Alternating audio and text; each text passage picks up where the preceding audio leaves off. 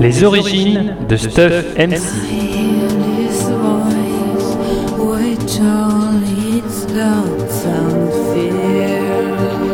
Romance spéciale anniversaire Pommecast de Pomme 24.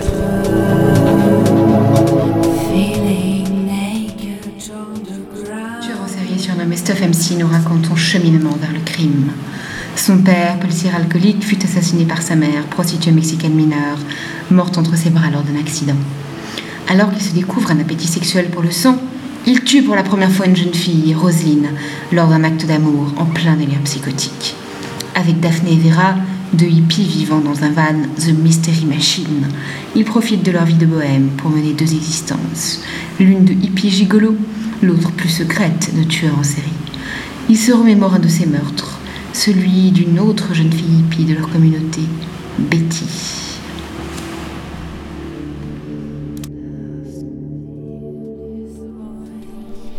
Quand les corps commencent à perdre leur vie, tous les orifices deviennent tendres et ouverts, et je jouis lors de la seconde sodomie en m'en arrosant d'une rassade de son sang contenu dans la poche.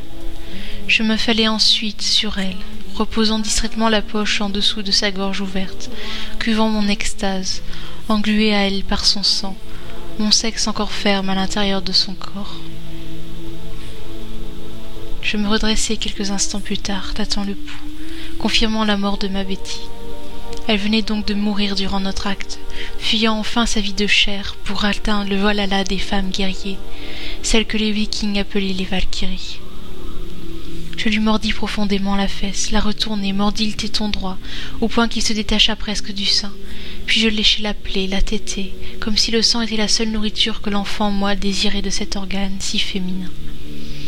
Je la violai, puis la reviolai, et nous recouvrai encore de sang le goûter, le trouver plus sucré qu'à l'accoutumée, je recommençai. À la tombée de la nuit, j'avais joui plus de vingt fois, et Betty, enfin son corps, et moi-même avions expérimenté l'amour sauvage et le plaisir du sang. J'espère qu'elle est heureuse maintenant. Je m'endormais. Le lendemain, au réveil, je mangeais avec appétit, bien recaté après cette journée si riche en émotions. Voyez-vous l'avantage, en quelque sorte, car je sais que certains d'entre vous n'apprécieront pas ce qui va suivre, mais l'avantage donc d'être euh, nécrophile est qu'un corps mort après douze ou vingt-quatre heures est toujours aussi appétissant, voire plus pour les très nécrophiles. Il m'est arrivé, lors du sitting hippie, de revenir sur un corps après trois jours, alors que doucement il commençait à enfler.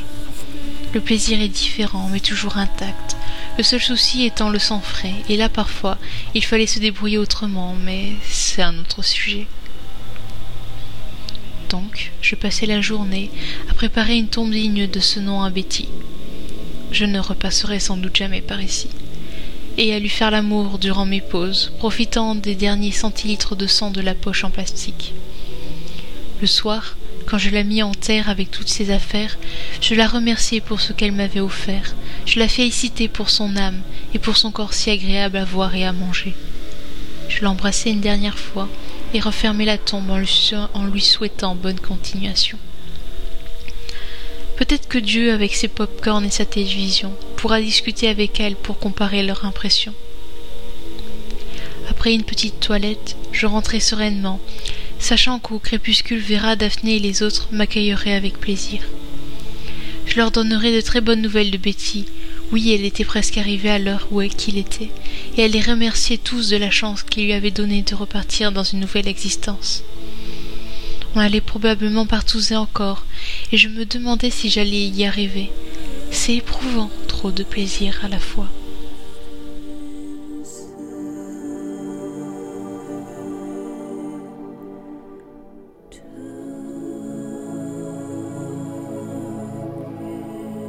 Fly me to the moon, let me play among the stars. À suivre. In other words, baby, kiss me